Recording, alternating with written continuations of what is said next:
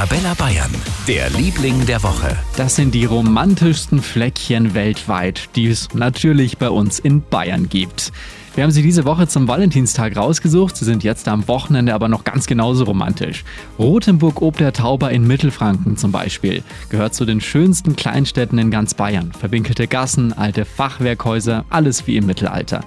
Und richtig romantisch ist es auch immer in Füssen im Allgäu. Anke Hiltensberger vom Tourismus Franken. Ich würde sagen, es gibt sehr, sehr viele Logenplätze hier, wo man wirklich als verliebtes Pärchen wirklich gut Händchen halten kann.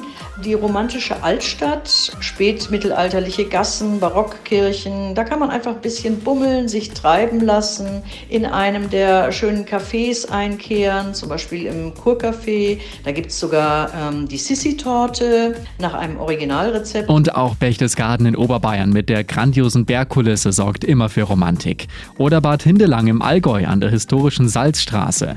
Noch mehr Romantik in Bayern haben wir für euch auf arabella-bayern.de oder in unserer App. Für ganz Bayern, der Liebling der Woche auf Arabella Bayern.